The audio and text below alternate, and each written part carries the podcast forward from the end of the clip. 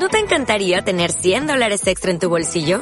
Haz que un experto bilingüe de TurboTax declare tus impuestos para el 31 de marzo y obtén 100 dólares de vuelta al instante. Porque no importa cuáles hayan sido tus logros del año pasado, TurboTax hace que cuenten. Obtén 100 dólares de vuelta y tus impuestos con 100% de precisión. Solo con Intuit TurboTax. Debes declarar para el 31 de marzo. Crédito solo aplicable al costo de la presentación federal con TurboTax Full Service. Oferta sujeta a cambios o cancelación en cualquier momento.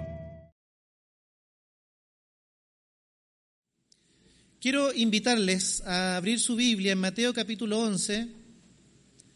Vamos a leer Mateo capítulo 11, nueva versión internacional. Va a ser proyectada también en, en la pantalla. Así es que le voy a pedir que siga la lectura. Dice a partir del versículo 1 en adelante, cuando Jesús terminó de dar instrucciones a sus doce discípulos, se fue de allí a enseñar y a predicar en otros pueblos. Juan estaba en la cárcel y al enfrentar, al enterarse de lo que Cristo estaba haciendo, envió a sus discípulos a que le preguntaran, ¿eres tú el que ha de venir o esperaremos o debemos esperar a otro? Le respondió Jesús, vayan y cuéntenle a Juan lo que están viendo y oyendo.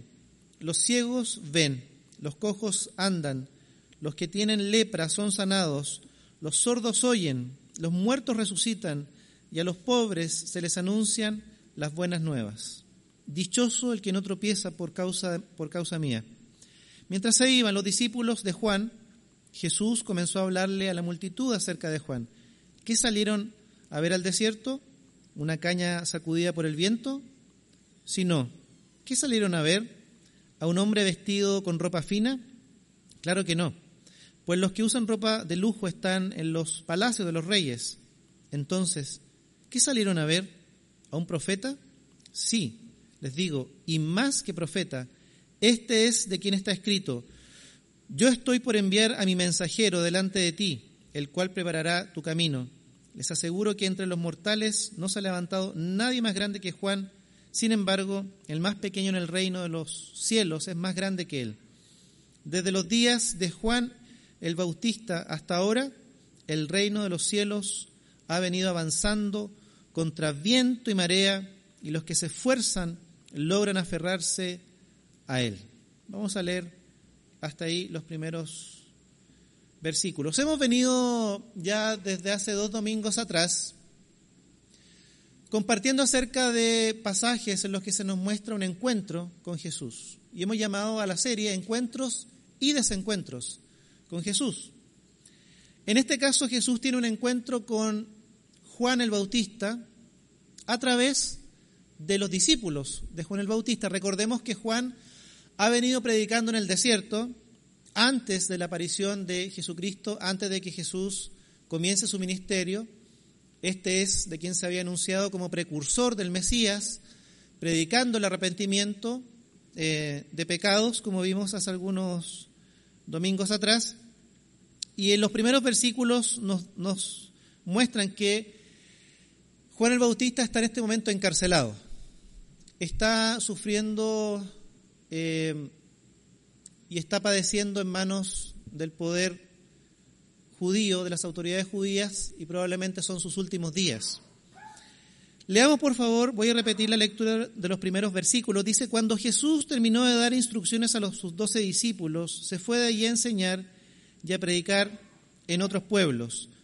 Juan estaba en la cárcel y al enterarse de lo que Cristo estaba haciendo, envió a sus discípulos a que le preguntaran, ¿eres tú el que ha de venir o debemos esperar a otro?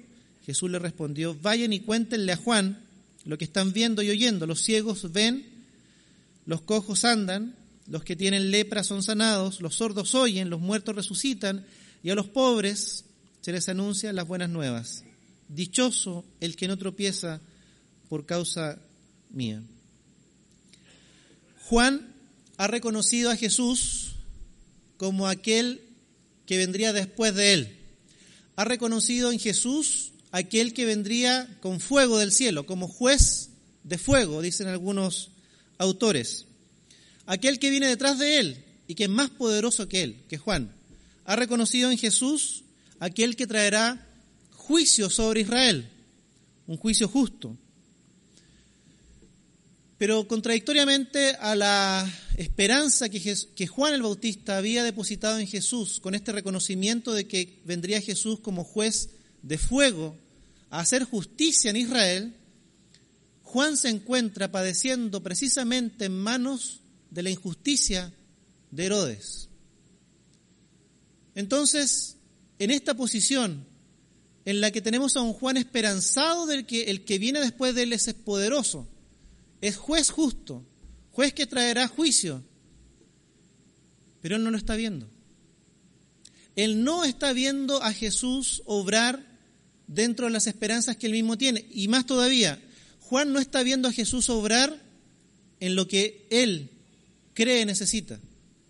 Juan está encarcelado por mano de Herodes, injustamente, recordemos, está sufriendo en manos de aquellos que son autoridades y que desde la antigüedad, desde los profetas, se ha acusado de ser injustos, de ser o oponerse constantemente al pueblo, mantenerlo en la, opresión, en la miseria, de tomar acciones que les favorezcan a ellos como autoridades, como nobles. Y Juan el Bautista está en esa condición. Así es que la pregunta que Juan hace tiene que ver con el momento que él está viviendo y con las esperanzas que ha depositado en ese Jesús como juez justo. Y Jesús no le va a dar una respuesta directa a Juan. Le dicen que vea lo que está ocurriendo. Y aquí es, es muy interesante porque Jesús no le responde, sí, yo soy el Mesías. Pero Juan, ¿no te acuerdas que diste testimonio de mí? ¿Creíste que yo soy? Jesús no le dice nada de eso. Jesús no se remite a su persona, Jesús se remite a lo que está ocurriendo en ese momento en Israel. ¿Qué está ocurriendo?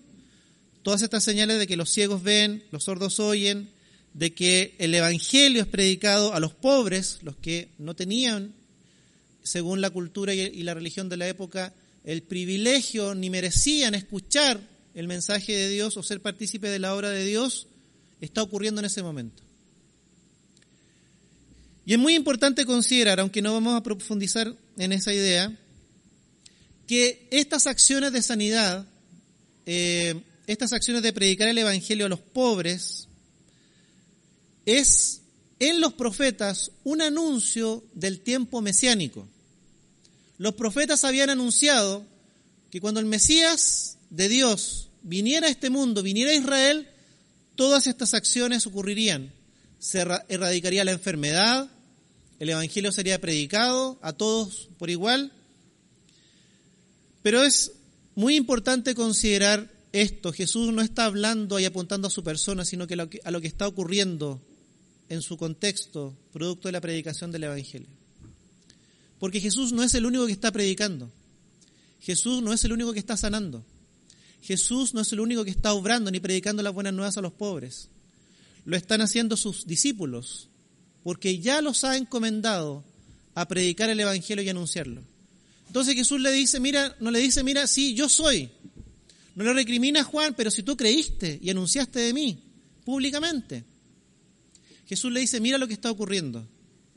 Hay señales evidentes de que el mensaje del Evangelio, el mensaje del reino, tal cual como lo anunciaron los profetas, está siendo compartido con todos por igual. Los judíos tenían la esperanza de que en la era mesiánica, cuando el Mesías inaugurara el nuevo tiempo de Dios, la nueva era, ocurrirían todas estas señales, todas estas formas de liberar al ser humano de la opresión, de la esclavitud y de la miseria en la que estaba viviendo. Y Juan apunta a esa esperanza, pero la esperanza del juez justo, del juez de fuego, y no está viendo eso. ¿Qué pasó? Envía a sus discípulos entonces a predicar, a, preguntarle a Jesús, Jesús, ¿eres tú a quien esperábamos? ¿Eres tú el juez que traería justicia a Israel? ¿Eres tú el juez que separaría al remanente fiel de Israel, que es hacia quienes predicaba Juan, y el resto infiel de Israel?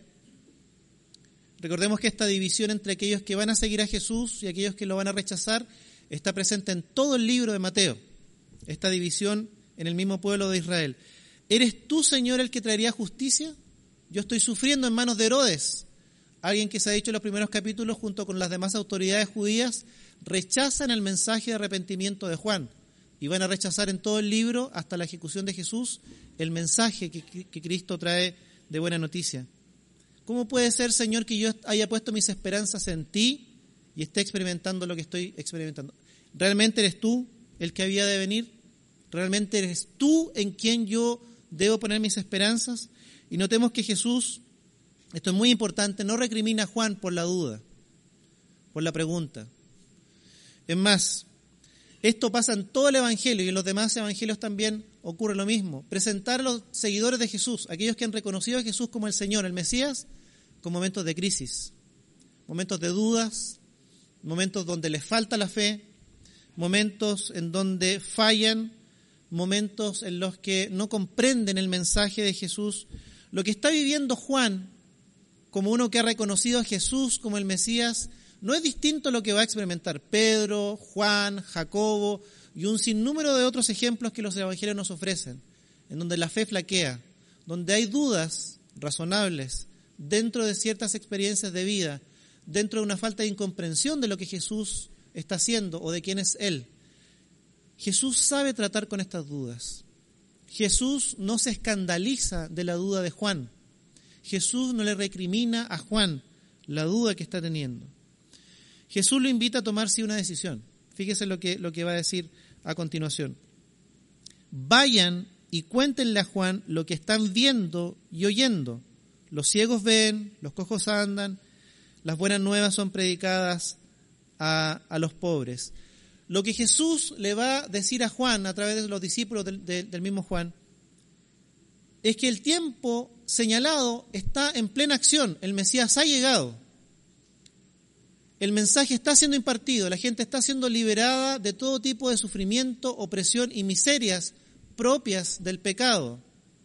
Está ocurriendo ya, Juan, date cuenta, está ocurriendo. Jesús remite a Juan a las Escrituras, en primer lugar. Lo hace reconocer a través de las Escrituras que el tiempo mesiánico está en plena acción, está ocurriendo delante de él. Y por otro lado, Jesús lo invita a tomar una decisión. Jesús no le dice, sí, vayan y díganle yo soy. Juan tendrá que definir, decidir si reconoce en Jesús o se reafirma eso que ha creído acerca de Jesús, lo reafirma a pesar de que no está siendo partícipe de esta liberación, sanidad, mensaje de esperanza y de buenas nuevas. Todo lo contrario, está experimentando el lado de la persecución en una prisión probablemente oscura, fría, solo y a punto de morir.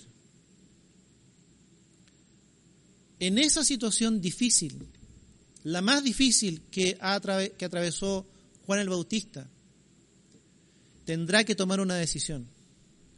Reafirmo mi fe, reafirmo mi esperanza en Cristo Jesús, a quien ya he reconocido como el Mesías de Dios, o doy un paso al costado de las, de las filas del seguimiento de Cristo y sigo esperando a otro? Que es la, es la pregunta que él hace. Queridos, queridas, nosotros como de seguidores de Jesús no estamos exentos de atravesar momentos como el de Juan y preguntar, ¿será en Jesús en quien tengo que poner mi esperanza? ¿Será en otra persona? ¿Será en otra situación? Porque las dificultades de la vida, queridos y queridas, nos hacen preguntarnos muchas veces, ¿dónde está Dios? Si yo creo en un Dios que sana, ¿por qué me veo enfrentado, mi familia, a esta situación? Si yo creo en un Dios que da provisión, que provee, ¿por qué es que hoy día me veo sin trabajo, por ejemplo?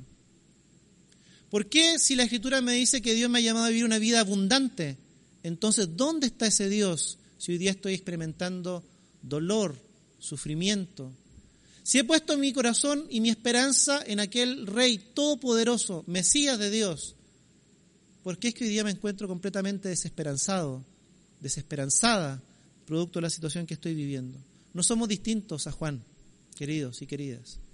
Y las situaciones difíciles de la vida nos hacen preguntarnos, ¿dónde está Dios? En el caso de Juan, ¿eres tú en quien tengo que seguir confiando o tendré que mirar hacia otro lado y poner mis esperanzas en otro? Porque no estoy viendo que los beneficios, la bendición, la plenitud de la promesa del Mesías la esté experimentando. Probablemente muchos de nosotros, muchos de los presentes, muchos de los que nos están viendo a través de la señal por internet, estén pasando momentos difíciles. Momentos en los que nos preguntamos, pero no era en, Jesús en donde yo tenía que esperar respondiera a mi petición, respondiera a mi necesidad de la manera en que yo esperaba. ¿Por qué no lo veo actuar? ¿Será que debo esperar en otro? ¿Será que debo buscar otros caminos? para poner mi esperanza y mi confianza?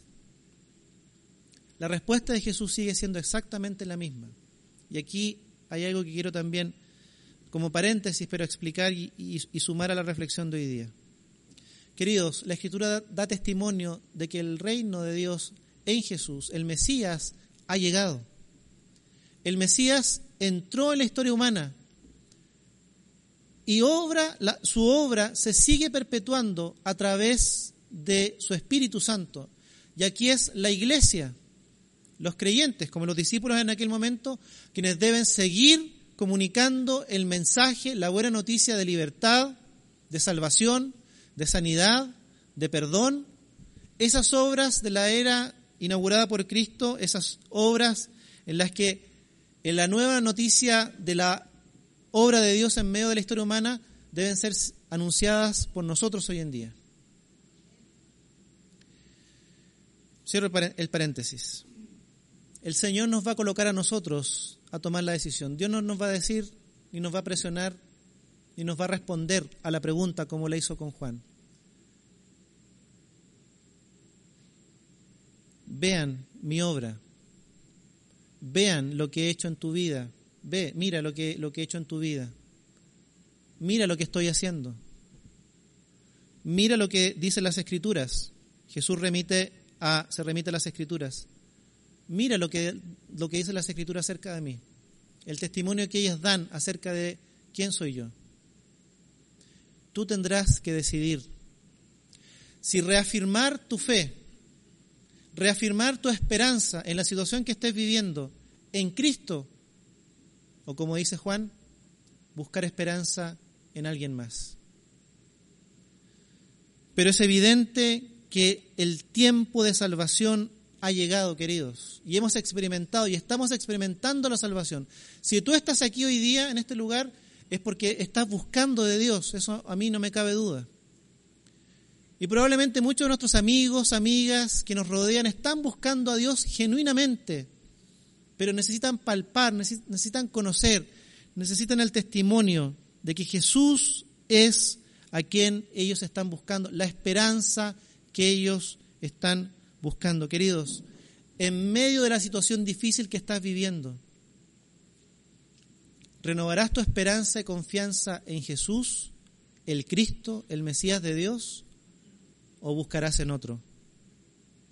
Querido, querida, si estás viviendo momentos difíciles, momentos como el que estaba viviendo Juan, de oscuridad, donde parece que no hay salida, donde la situación cambió en tu vida de la noche a la mañana y pareciera no haber respuesta, pareciera no haber salida, pareciera que Dios no está actuando de acuerdo a tu necesidad, pareciera que Dios no está actuando de acuerdo a lo que tú esperas.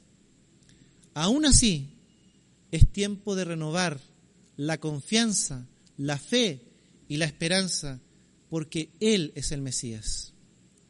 No hay otro en quien podamos ser salvos. No hay otro camino al Padre. No hay otro en quien podamos experimentar, vivir, palpar la vida nueva, dada por el Espíritu Santo a quienes creen. No hay otro nombre dado a los hombres en quien podamos ser salvos. No hay otra fuente de vida. No hay otra fuente de verdad. Jesús Queridos, yo te invito esta tarde como reflexión, como parte importante de nuestra reflexión el día de hoy, en medio de la situación que estás viviendo, a reafirmar, a renovar la fe en Jesús, la esperanza en Él. El pasaje muestra una pregunta tremendamente honesta. Yo estoy convencido de que si hay alguien que no se escandaliza de nuestras dudas, fallos, incomprensión, es Jesús. Probablemente nuestras dudas más profundas, existenciales, no nos animamos a compartirlas con quien esté al lado nuestro, porque probablemente se asombraría, no sabría cómo manejar esa experiencia personal de fe, esa duda. En muchos círculos cristianos evangélicos, el dudar, el preguntar, el cuestionar la fe a Dios, la, la vida, es un camino que no debiésemos tomar. Déjeme decirle que creemos como comunidad de fe que la duda es parte del seguimiento de Jesús.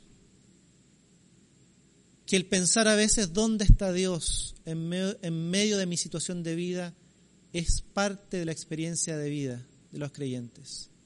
Y si hay alguien que sabe tratar con esos momentos de duda, de flaqueza, de fallo, es Dios. Él sabe trabajar, nos muestra a través de Juan, a través de los distintos discípulos, incluso los apóstoles, que Él sabe que hay momentos en que no logramos comprender, en que no logramos ver más allá, en que hay dudas, hay preguntas, hay flaqueza, hay fallos, y Él sabe tratar con eso. Pero siempre, queridos y queridas, la decisión de seguir a Jesús estará en tus manos. La decisión de renovar la esperanza en Jesús estará en tus manos. Siempre la decisión de seguirlo en fe, en la confianza de que parece que no hay camino delante tuyo, pero que Él lo va a abrir, estará en tus manos. Jesús deja a Juan tome esa decisión. Y el encuentro personal es doble. Primero Jesús con los discípulos de Juan, pero por otro lado está también en la decisión que Juan tendrá que tomar respecto de Jesús. ¿Renovará la confianza? ¿Renovará la esperanza en Él? El Señor sabe tratar con nuestras necesidades. El Señor sabe tratar con nuestras dudas, con nuestras flaquezas, queridos y queridas. Es más, en Él tenemos la posibilidad de ser 100% honestos, sinceras y presentarle nuestra forma de pensar, nuestra forma de ver la vida, nuestras dudas, nuestros sentimientos a veces. En medio de situaciones dolorosas, Él sabrá tratar con nosotros. Pero sí nos va a pedir, nos va a demandar que tomemos la decisión de renovar la fe, de renovar la confianza, de renovar la esperanza o de no hacerlo. Voy a leer rápidamente los versículos siguientes. Dice el versículo 7 en adelante, mientras se iban los discípulos de Juan, Jesús comenzó a hablarles, a hablarle a la multitud acerca de Juan. ¿Qué salieron a ver al desierto? ¿Una caña sacudida por el viento? Sino, ¿qué salieron a ver a un hombre vestido de ropa fina? Claro que no pues los que usan ropa de lujo están en los palacios de los reyes. Entonces, ¿qué salieron a ver? ¿A un profeta? Sí, les digo, y más que un profeta. Este es de quien está escrito, yo estoy por enviar a mi mensajero delante de ti, el cual preparará tu camino. Les aseguro que entre los mortales no, ha, no se ha levantado nadie más grande que Juan el Bautista. Sin embargo, el más pequeño en el reino de los cielos es el más grande que él. Desde los días de Juan el Bautista hasta ahora, el reino de los cielos ha venido avanzando contra viento y marea, y los que se esfuerzan lograrán aferrarse a él. Aunque el reino de los cielos, la era mesiánica está aquí, queridos y queridas, sufre violencia, dicen otras traducciones. ¿Está avanzando? Sí, pero contra viento y marea. ¿El, reino de Dios se está extendiendo? Sí, pero hay oposición permanente por parte de los poderes de este mundo. ¿Los poderes de este mundo podrán oponerse al avance del reino? No podrán vencer. Pero hay violencia, hay oposición, se extiende contra viento y marea, como dice el pasaje, sí. Y es de esperar, queridos, entonces que nuestra experiencia como hijos de Dios, aquellos que siguen al Mesías en su reino, sufran también oposición. Juan la experimenta de mano de los poderes políticos, gobernantes de su mundo. Pero el seguimiento de Jesús tendrá mucha oposición y permanente oposición en tu vida, en mi vida, desde distintos frentes. Situaciones de angustia, personas que, buscarán confrontar nuestra fe, nuestra misma idea, probablemente equivocada, acerca de quién es Dios, esperanzas falsas que algunas iglesias cristianas evangélicas comunican acerca de Dios, como por ejemplo, disculpen, como por ejemplo el hecho de que el, Hijo de Dios no tiene que estar enfermo, no puede estar en, en necesidad, en carencia, porque hemos sido llamados para vivir en victoria, en victoria. Mensajes distorsionados acerca del Evangelio o acerca de quién es Jesús pueden oponerse al seguimiento de Cristo. Y como hemos dicho, las mismas situaciones difíciles, los dolores, las angustias, las enfermedades.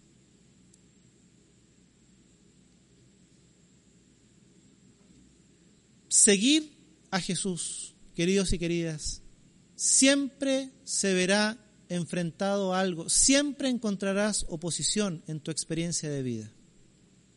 Dice el pasaje, el, el, reino de los cielos ha venido avanzando contra viento y marea, y los que se esfuerzan lograrán aferrarse a él. La vida del discipulado, la vida del discípulo de Jesús, no es una vida así que vivimos así nada más, sin disciplina, sin esfuerzo, sin perseverancia, todo lo contrario.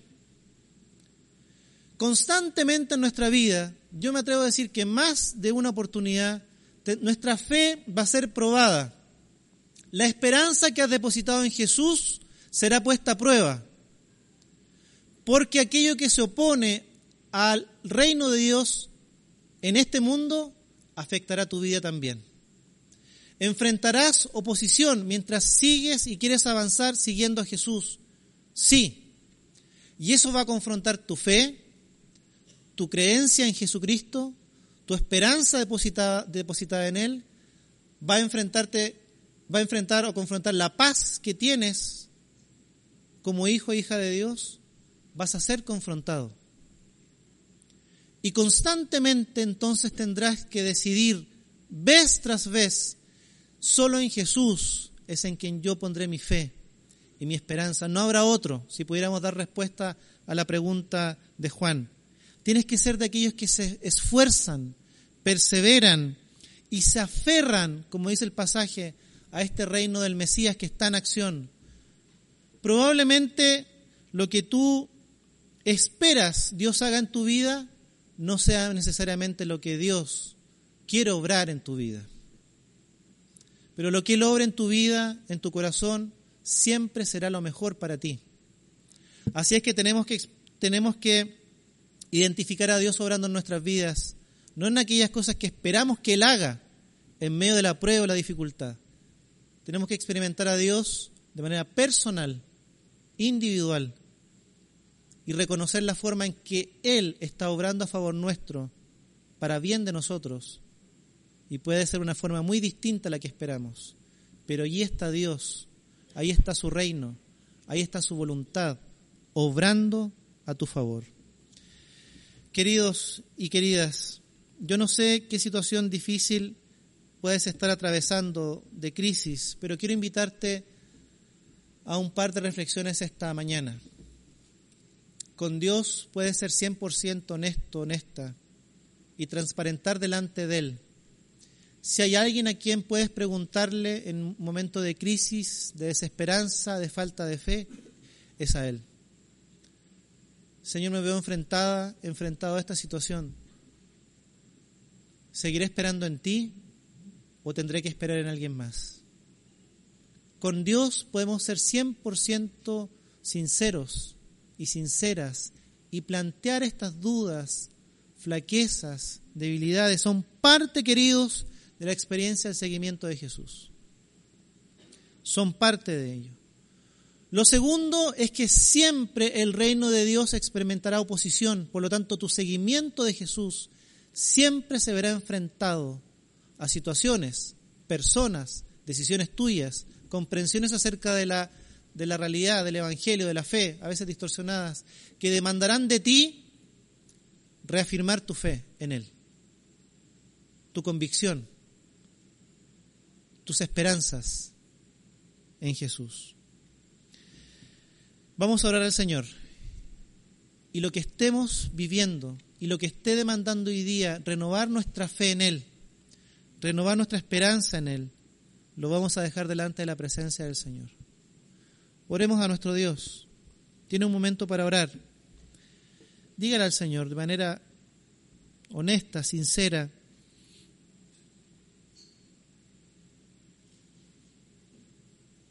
Señor, yo espero que tú obres de esta manera, pero parece que no estuvieras obrando, Señor, en, mi vida.